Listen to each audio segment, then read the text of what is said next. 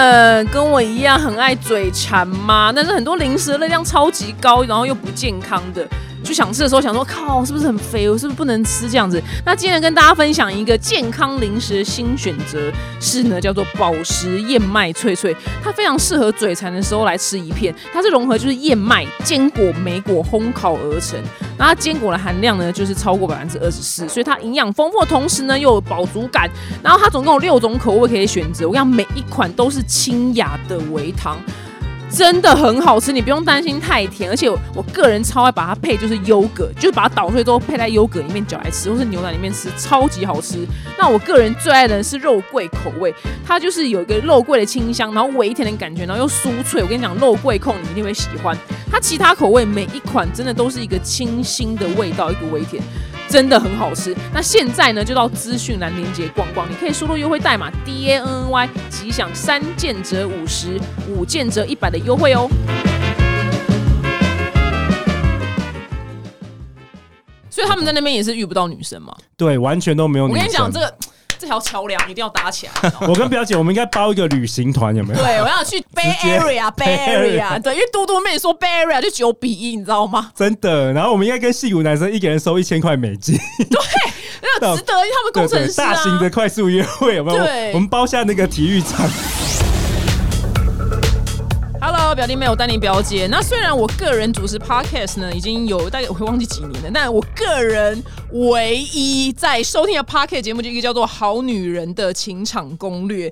然后呢，这也是我主动就透过我的制作人去邀请，就是里面两个非常非常重要灵魂人物来为我们回答女人们的爱情问题。因为我觉得常年我在回答，那毕竟我是女的，所以我怕我。有一些盲点，我觉得要由男生来回答会更准确。那我们今天的来宾有两个，一个呢是这个主持人陆队长，那另外一个呢是他们节目长期的灵魂军师，是一个即兴导演 A K 两性专家张念祖。让我们欢迎这两位。大家好，我是好女人的情场攻略 Parkes 节目主持人陆队长。嗨，陆队长。嗨，我是念祖。大家好。我们很多问题要问你，对，就非常非常多。那哎，先跟大家讲一下你们两个身份好了，就是你陆队长是一个职业很特别的老板。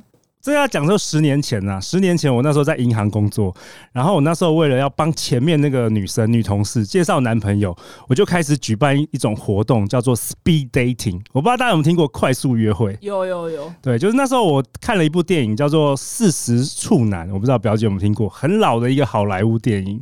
然后它其中有个桥段就叫办 speed dating，所以在那个时候大概十年前，我就一边上班，然后一边开始举办这种单身的快速约会。到今天为止。我办了超过三百场的大型的 speed dating，哇！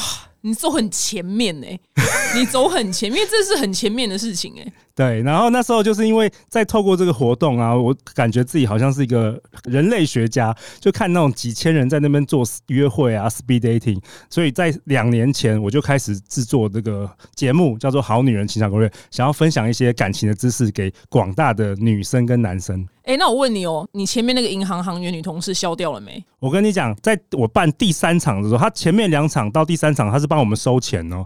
结果第三场的时候，有一个女生，她那一天突然 no show，然后我就一直跟他说，他叫米秀我就说米秀，米秀你下去参加啦。然后他就很害羞，他说不要啦，不要，这很尴尬呢。我说没关系啊，就一个位置，你就下去。结果他下去，他就遇到他后来的老公。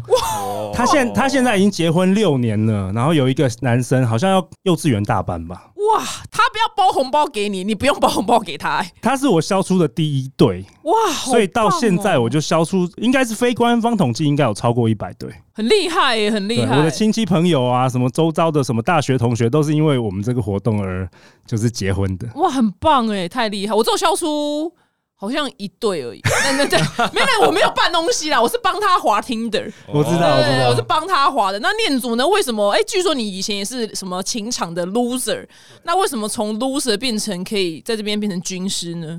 我就对这件事情太感兴趣啦，就是我已经念戏剧系嘛，然后我身边在俊男美女太多，然后也有很多那种洒狗血的爱情故事，那我就觉得，哎，为什么这些故事都轮不到我？然后我的女生朋友都是把我当好朋友，然后都不会考虑我，她可能会跟我。一起骂一个我们就是定义的那种渣男，就骂了老半天，然后隔天他就跟我讲：“哎，我跟那个他在一起了。”哦，我就觉得这种八股的故事怎么这么很常发生？对啊，对啊。然后刚好我一个朋友，他原本也是一个情感卤蛇，他就默默的没有让我们任何人知道，他自己开始进行一个就是。变身的训练，然后自我训练，然后就默默的变得很强。然后他可以今天出去一个 party 就可以遇到新的女生，然后就可以哎、认识她，然后去做喜欢做的事情。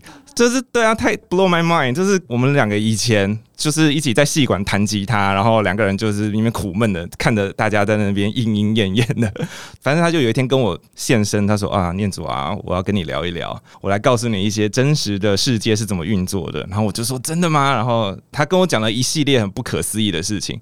我一开始也是非常抗拒，但是我就试着去做做看嘛，然后就发现，哎、他讲的是真的。哎、那他教你的那些事情，你们两个把它开成线上课程吗其实有啊，念祖有其念祖有线上课。？OK OK OK，就这这个很值得。对我但我们尽量保护这堂线上课啊，不要让那个坏男人。对，就是他想要被滥用，在教的时候，对，就不能被滥用对，所以我我客户都会挑，我都会先约谈嘛，谈过了之后，我觉得哎，这个不太 OK 你。怎么知道他是不是渣男？你怎么看？其实是可以看出来，你你其实跟他对谈的时候，你就知道他对女生的看法是什么。他是不是有一些事情想要报复？他可能过去受了太多伤，然后他可能那个其实聊一聊一下就知道。那你可以给我们女生，譬如说在初认识男生的时候，有没有一个很不错的基准的问题一两题，可以去嗯稍微摸出这个男生是不是渣男？我觉得最简单的就是观察，如果你们一起吃饭嘛，喝饮料，你去看他怎么面对服务生这样子。可是通常谁会没事对服务生很凶啊？哎，很多很很多，没有不我们不用不用到凶，你看他帮你服务的时候，这个人到底有没有看他一眼，有没有意识到这个人存在，还有他的反应，还是他就完全把他当空气？如果当空气，就是有可能是渣男嘛？呃，没有没有没有到渣，但哦起码他说明了说，这个人他可能不是那么厚道型的人，或者他不是那么容易会观察到其他人的需求的人。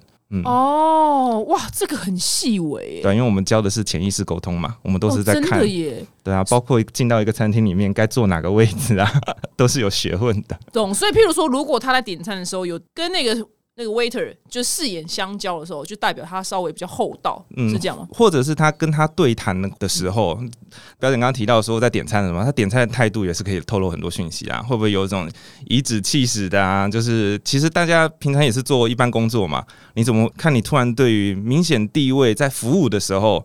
可能他必须要屈从于你的这个服务生，你会不会突然就是你的地位突然变高？对他说，嗯、你这个怎样怎样怎样，哦，怎样怎样怎样之类的。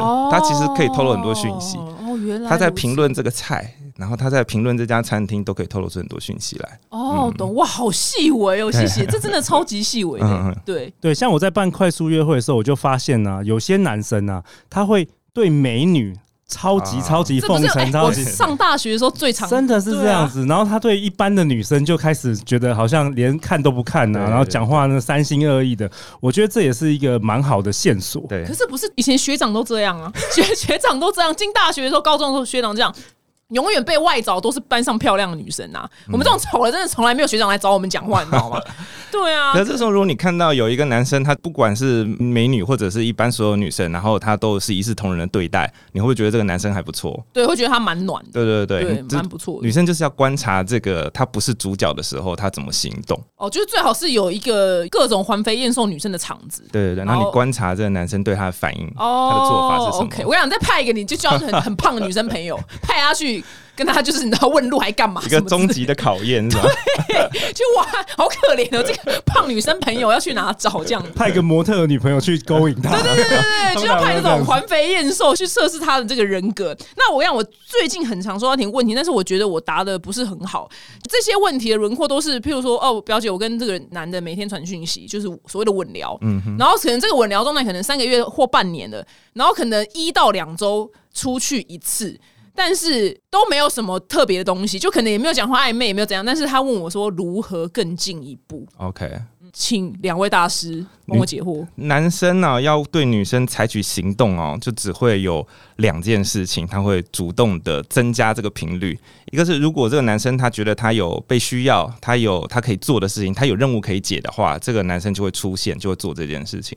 但如果你要的是已经出来聊天了，还想要暧昧再升级的话，那男生会采取动力。那唯一的目标就是你要让他觉得他有可能推倒你，他有可能跟你上床，他要有这个可能性，男生就会愿意更进一步的升级。那他做什么事啊？就表现的性感一点啊，然后女生对男生最好做的事情就是偷偷摸他啦，就是碰他。肩膀啊，就是碰任何地方，就是哎、怎样怎样怎样怎样，哎、帮我哎、你帮我那个拿过来一下。我们通常女生因为华人嘛，会男女授受不亲，我觉得华人的女人通常遇到的问题就是这样。你们其实你看，就同样是女人，为什么外国女生就没有什么这个问题？那华人女生很多都有同样的问题，因为我们被那个传统礼教束缚住了，三从四德嘛，男女授受不亲，女生就是很多事情不能做，其实被束缚住了。然后我们其实要帮助女生把这个束缚打开，就像我们就会让学员去练习这种这种各种触碰，触这对样。各种碰触，光是碰触就会让男生这样心痒痒的。那有没有最佳入门三个好碰触点？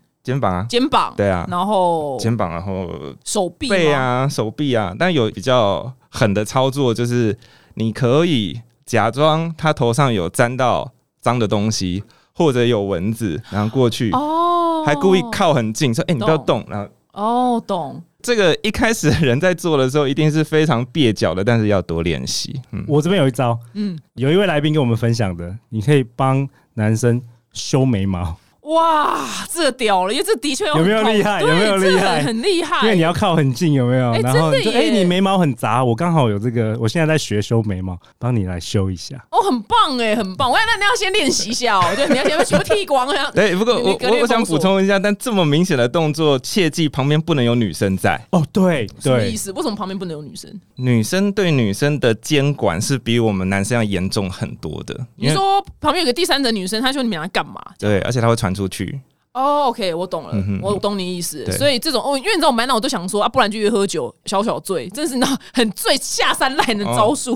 但我怕他酒量不好，不好控制。嗯嗯嗯，对，其实你刚刚好，再听清楚喽，就是肩膀、背或是手臂，然后或是相约修眉毛，你帮他修，那你要先练好这样子。那传讯息面呢，有没有什么样的话题是比较可以导向暧昧的？你可以拿任何的，像最近的 Amber Heard 跟 Johnny Depp 的的话题，就可以拿来讲一下，因为这是两个人的关系，你就可以套一些就是两个人对于关系当中的一些观点，你就刻意把这个东西提出来，让你们去聊这些东西。哦、o k 就是聊两性的议题，对对？对就说哎、假设我们是男女朋友，哎、嗯怎么样怎么样，给他潜意识给他哦输进去一下。假哦假设我哎、们假如你是我男朋友，你会怎么做？嗯，OK，给他输入一下潜意识。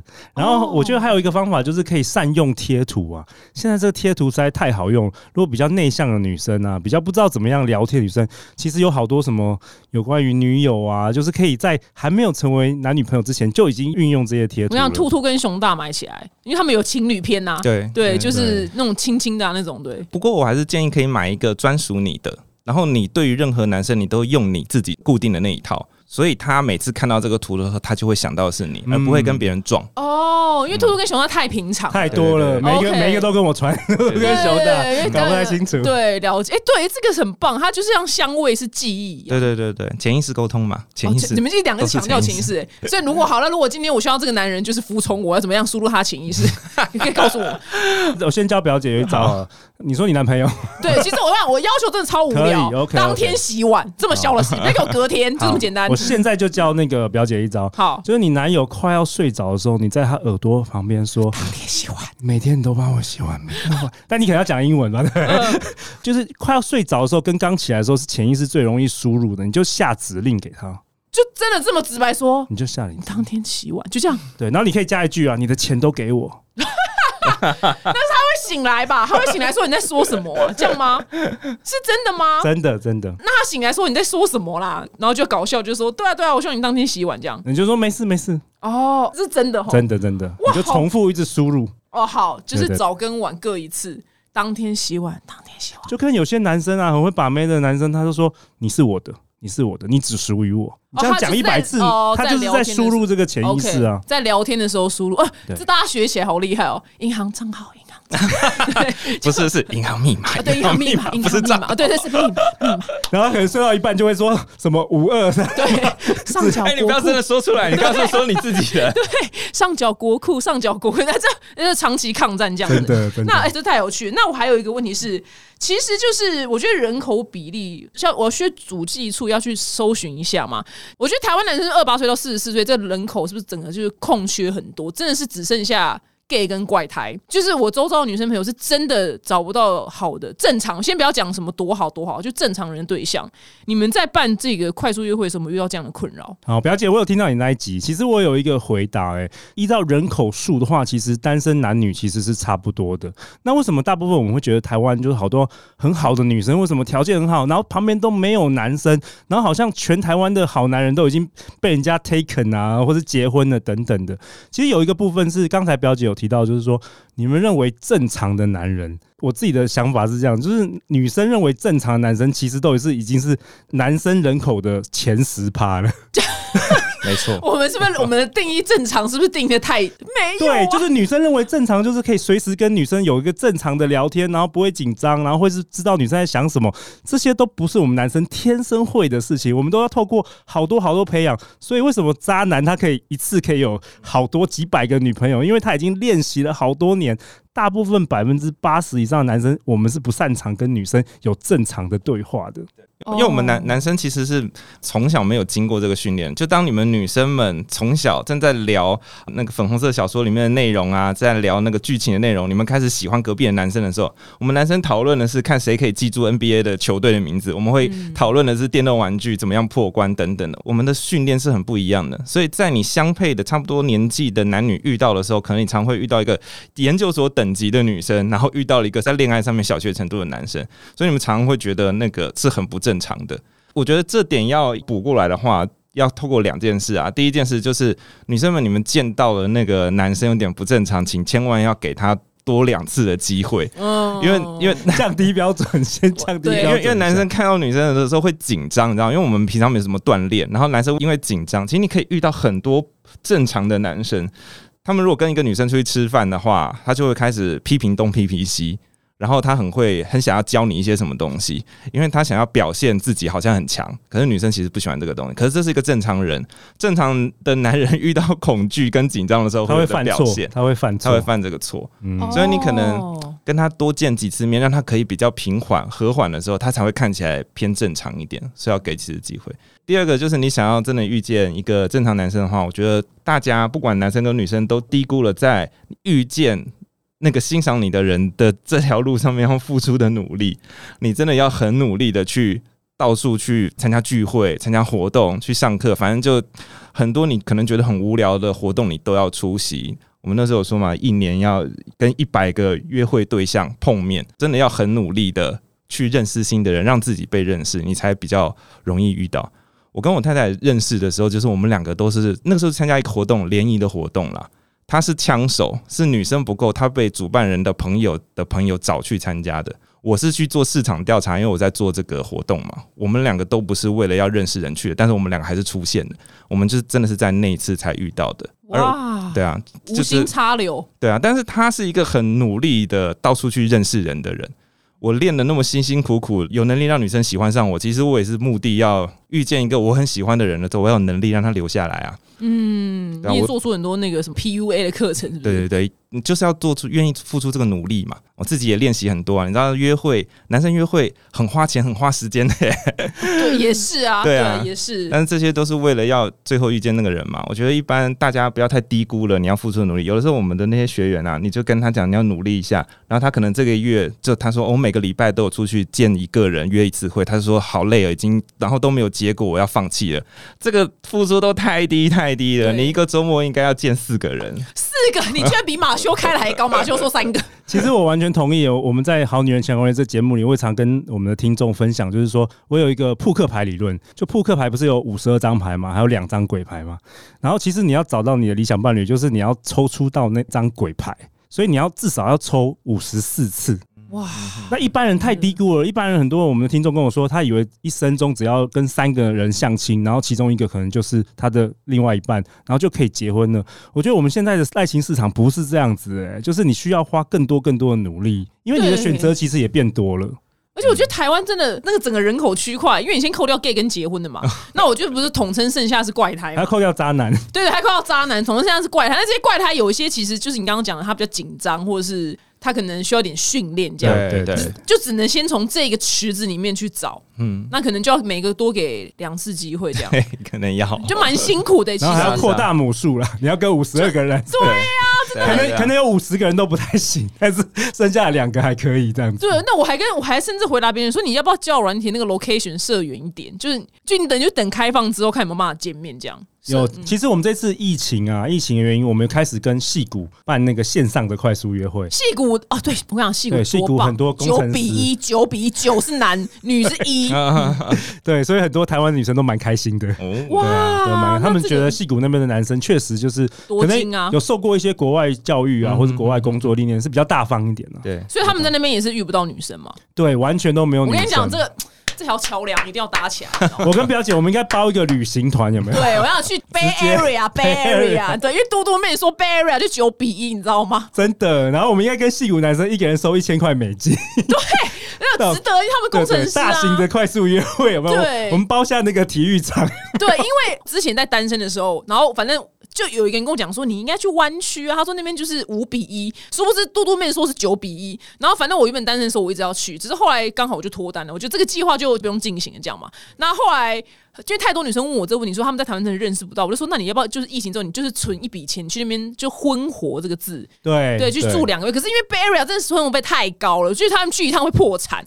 我跟你讲，你就是要办这个，对你叫他们给我滚过来。真的，因为在几年前有好几次，就是有那个戏骨回来，他们可能在台湾做一些专案的台湾男生，然后他参加我玩我们的《非诚勿扰》快速约会的时候，他们就跟我说：“陆队长，我在戏谷待了三年，我都没有认识过那么多台湾女生。”哇，因为那边没有人啊，所以他们每一周都来，每一周都来，太开心太开心了，他太开心了。哎、你这个是真的正在进行的吗？真的在进行啊！我觉得们的戏你要然后每一场都爆满了。一定要的，哎，我就要帮你宣传。有没有下一场是什么时候？有下一场是八月，对对对然后是怎么什么方式？是就是我视讯吗？还是呃，对，我们是用 Zoom，嗯然后一组是有就是七分钟可以跟对方聊天，然后很多男生都在戏谷或者在加州或者在美国，然后就是有一点时差，所以通常我们都是礼拜六的白天这样子，台湾时间白天。对，然后就是六分钟一轮，我们通常都会办十二轮到十三轮。我跟你讲，这好适合 Go 第一个人，很适合淘金的，因为他们的薪水的确是不错。对，对我想这个一定要参加起来。但女生的报名费是要的吗？对对，要要要呃，那还好，就是值得啦。这投资的对非常值得，不到一千块，很便宜。对，这很便宜啊！那那男生他们就收一千美金这样，对，哎、这个真的很棒哎、很棒，因为他们很需要啊，而且我觉得他们可能是已经是华人工程师、台湾人工程师，他们更难去拔到老外的女生。很难呐、那太难了，那不是我们亚洲人能够 handle 的。对对对对对像表姐已经很强，台湾女生配老外的男生这个组合比较比较常比较常见。对比较常见，这样哎、这太棒了！哎、你要多宣传这个活动哦，就是八月份是不是？对对对，只要线上每个月都有了，每个月都有，每个月戏骨戏骨，居然被我讲讲，居然成真了。我下个月要涨价好了。可以可以可以可以，我跟你讲，这真的要，因为台湾真的是大家要加油，对，大家要加油。好，那再来还有下一题是，很多人也问我们，就是下班的时候，另一半男生不想讲话，因为太累，那可能是可以理解工作压力大，或是他一整天是业务，他就是整天的话已经讲完，他就累得半死，或者他觉得他今天生活就一样，他没什么好分享。那女生可能下班说，哎、b a b y 你今天过得怎么样？他就说很累。然后这边就据点了，然后他也就不想要多聊。我先假设所有女生都是贴心的，其实我们也可以理解男生很累，我们也不是说你随时随地下班要跟我大聊特聊。可是如果你每天一到五，就一个礼拜才七天，一到五，然后都是死样子，那我们这样的在一起的这个夫妻生活或是男女朋友的生活，这意义是什么？那到底要怎么样跟他解释说？我我希望有一点点就是交流，但就是你可不可以是你休息好之后，因为我们之前重口味有回答说，就说下班之后给他两小时休息，然后另外一个主持人这样讲，我说可是如果他十点下班，然后然后休息到十二点，不就睡觉了吗？那不就是每天还不是一样？所以到底要怎么样解决这样的状况呢？我觉得这个首先就是女生必须理解一下，男生这个心理学家调查过，男生一天要讲话的量跟女生一天要讲话的量是不一样的。女生要讲两万字，男生只讲七千字嘛。而且男生可能在工作的时候已经消耗掉三千五百字了，回到家真的是没有什么话想要讲。可是女生可能回家还要有很多话要讲。你要先理解说，就是你想要的那个交流本来就已经不是平等的了，你是想要从他身上再榨拿出来一些超越他可以给予的东西。所以他只要愿意跟你讲话的话，你可能要先可以理解他真的是很爱你，他已经付出了很大的力气。可能对你而言，聊天就是啊，我们就是互相分享啊，就女生分享正常。一方面你有剩余的质量可以消化，二一方面你可能觉得这就是分享。那可是男生可能已经超过他习惯的那个智慧量，他现在接下来都多挤出来的。然后再来第二件事情，就是关于这个题目，可能不一定要讲说，你今天怎样，要不要分享一下？因为男生跟女生不一样，我们的脑区啊，就是言语区跟感受区在两边，中间连接的胼胝体的宽度，男生跟女生不一样的，所以男生本来天生就是很难把感情感受化为言语。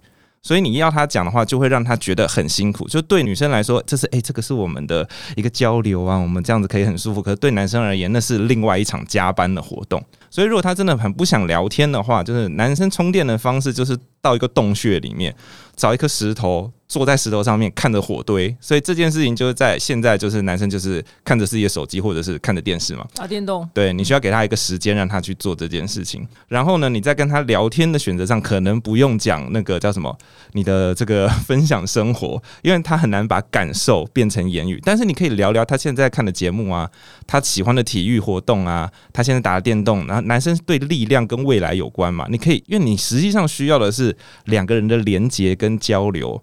内容其实不是很重要，重点是两个人有对话，有在进行这个东西。就像男生需要学女生喜欢聊什么对话，我们在练习的时候，本来就男生就会练习说聊那些女生喜欢的题目。那女生，如果你是女生，然后你希望你男朋友可以愿意多跟你聊一点，那你就要去熟悉一下男生喜欢聊什么。男生喜欢聊跟未来有关的话题。跟力量有关的话题，所以力量是什么？例如像像体育嘛，像车竞赛啊、科技啊这些，大部分都喜欢聊。所以你跟他聊这些题目的话，他可能会愿意发表一些他的看法，他就会开始这样聊了。他开启了之后，我觉得女生不要太心急。首先，我们要训练一个人的一样潜意识沟通，你要训练他的行为。你不要先训练一开始就是我现在就是要他可以很顺利跟我聊生活。我们先训练他可以很顺利的跟我讲话就好。所以你可以先跟他聊他喜欢的东西，然后这样子让他习惯跟你讲话。而且因为他正在讲他喜欢的东西嘛，所以这件事对他就不是消耗了。他会觉得，哎，我很我我很棒，对，那就会给我能量。我现在虽然一样讲话，可跟你聊生活对我来说是消耗。可如果我聊我喜欢的科技产品，对我来说就是充电。所以题目可以先像这样先养成他愿意跟你讲话，然后可能一个礼拜、两个礼拜之后，你再去把它慢慢。再增加你聊生活的这个部分，而不要一开始可能我刚刚有提到嘛，一两个礼拜。就是不要太照镜，你不要在第一天的时候，你想说我上半晚 聊科技产品，我要下半晚开始聊生活，不要这样子。你不要头两天聊科技产品，然后第三天就要开始聊生活，这会太快被发现了。他而且他原本的那个习惯还没有建立，你要多给他一点时间，然后你再慢慢的把他养成那个行为。其实跟洗碗的事情其实是一样的，你先从比较简单可以做到的事情去做，然后让他养成那个习惯。或许看着这个碗那么多很难洗，那可不可以看他就是试着，因为他不想洗嘛，那可不可以让他试着把脏东西先放到那边去，就是往那个方向，或者只要洗掉一个杯子就好，不用洗全部，就先从小的最简单着手的事情给他做。他做到了之后，女生啊就立刻给他奖励，不管是说哎你好棒啊，给他一个拥抱啊，或者今天在亲密行为上面多给他一些福利啊，让他觉得哎他今天做了一个你想要的那个方向的事情的时候，你就给他一点奖励，慢慢养成这个回路。其实你可以看那个西萨教官养狗的那个 节目啊，西萨米兰，西萨米兰，对，培育其实就是一模一样，一模一样，男生就跟狗一样，狗一样，对。啊，这句话由你来讲就中肯，对，方向只要往那个对。一点点，就要给奖励，给奖励，给奖励，然后养成那个习惯。应该是你们俩忘记你们俩谁，就曾经在节目里面说过，说奖励会让人上瘾，是因为不确定性。对对对，是念讲的，嗯，对对对。其实这是两件事情。第一件事情是我们现在在讲的，就是主要改变这个行为嘛。这个行为要养成这个习惯，养成这个习惯就要靠持续的奖励到那个地方。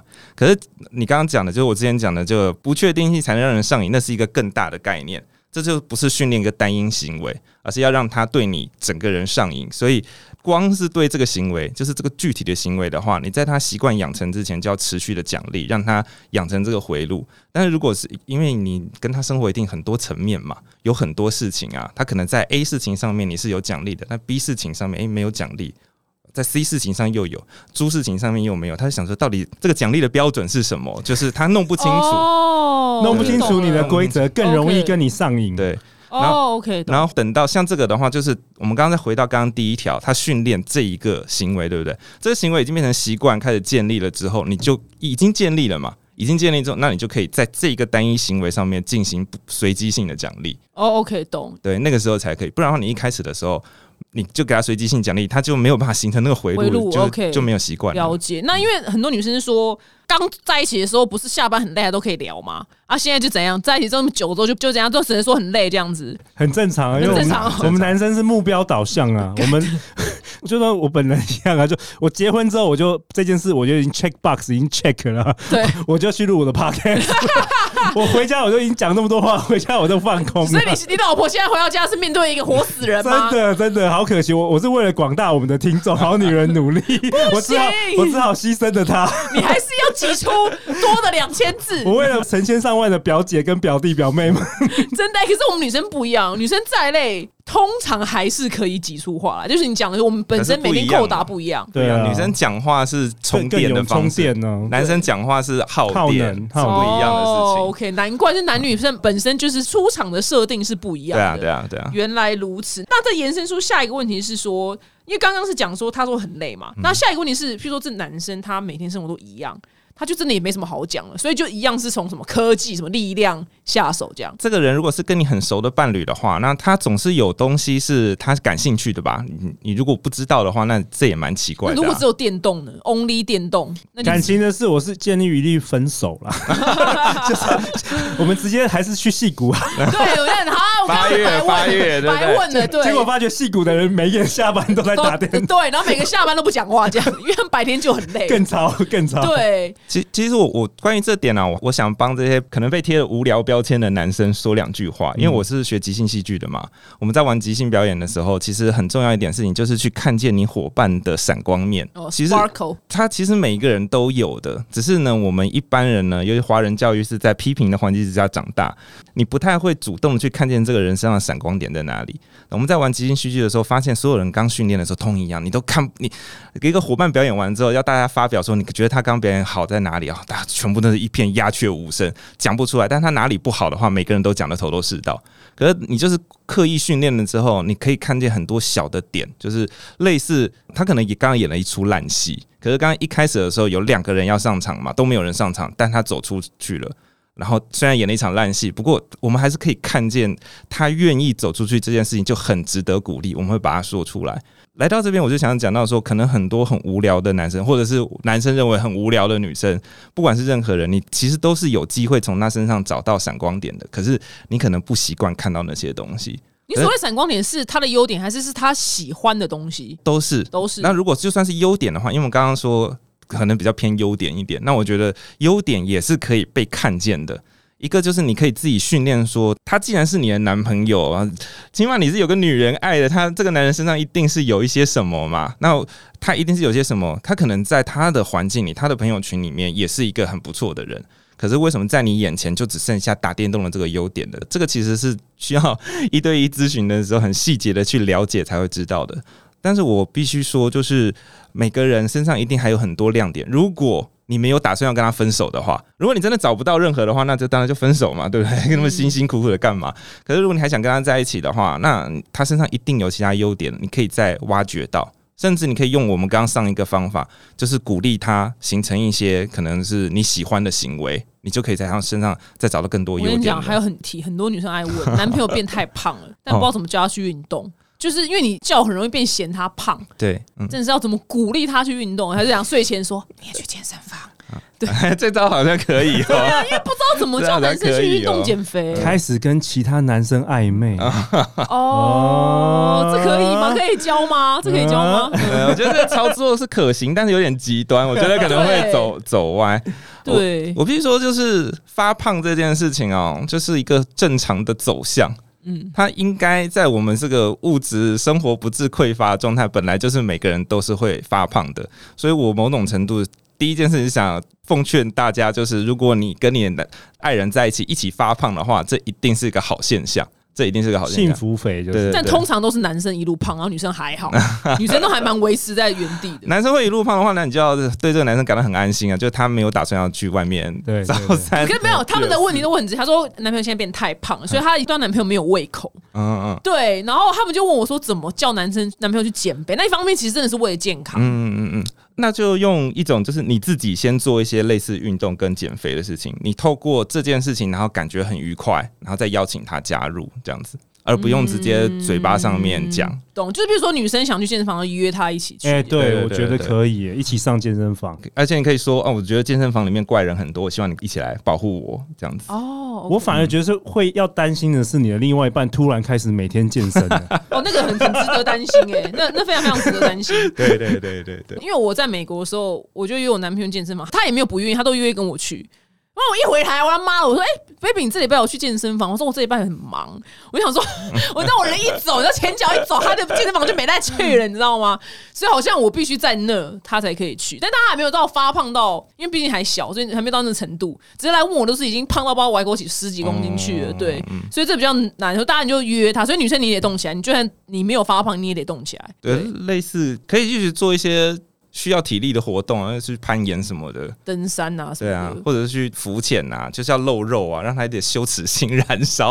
哦，懂，可以试试看呐，因为很不好意思嫌他胖，因为会怕生气对。啊，一起去一起去跳舞啊，去舞会玩啊然。后一样给他一些奖励机制。对对对对对，一样给他一些 Baby 晚上有一些哦，我去去健身房，再去吃烧肉。呃或或或者就是很简单啦，你就今天牵他的手的时候，你就直接牵的时候就说：“哎、b a b y 我觉得你的手，哎、今天变壮男生需要肯定哦男生需要肯定实际上可能一下下才就好像有肌肉哎，对对对，实际上根本也没有，就没有，哦就是都是肥肉这样。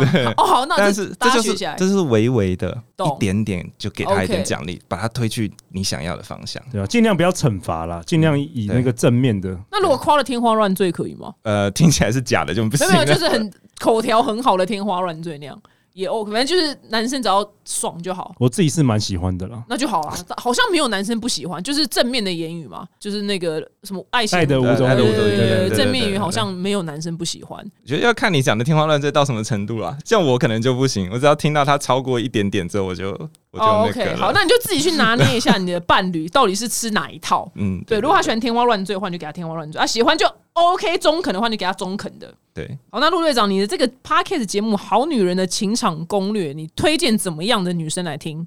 OK，我觉得可能有三种人蛮适合听的。第一种就是，其实我们最多最多，我跟听众访谈就是失恋的人。我觉得好多好多失恋的人，他正在追寻这个爱情的答案，可以来我们这边听。然后有一位好女人听众跟我们说，她七天追了一百二十集，哇，把当连续剧在追、对，然后帮助她度过了这个失恋的低潮。所以我觉得第一个就是失恋的人。那第二个，我觉得其实如果大家不管男生女生，如果你恋爱经验不多，你想要学习实用恋爱知识的，我们我邀请了各式各样的来宾，不同领域的都分享自己的观点，我觉得蛮棒的。然后第三种就是你想要调整自己的状态，成为一个更好的人。我们成为什么样的人，我们才会吸引到那样的人。所以如果你自己状态不好的话，你常常会吸引到一些很不对的男生或是女生接近你。所以我建议大家就是说，可以听我们节目，然后慢慢定期服用啦。服用三个月之后，自己状态会调整好，你就很容易吸引到另外一半。有，我觉得很重要，对，因为你通常你在鸟的时候，你可能吸引的就是鸟的人，对这这是这真的是一个不变的对完全不变。好，那因为今天的那个时间已经到了，所以我们还有其他问题，我们留到下一集。那今天先谢谢两位来为我们解决很多的爱情问题，也希望各位表弟妹你们爱情顺利的，我们下次见，拜拜。拜拜。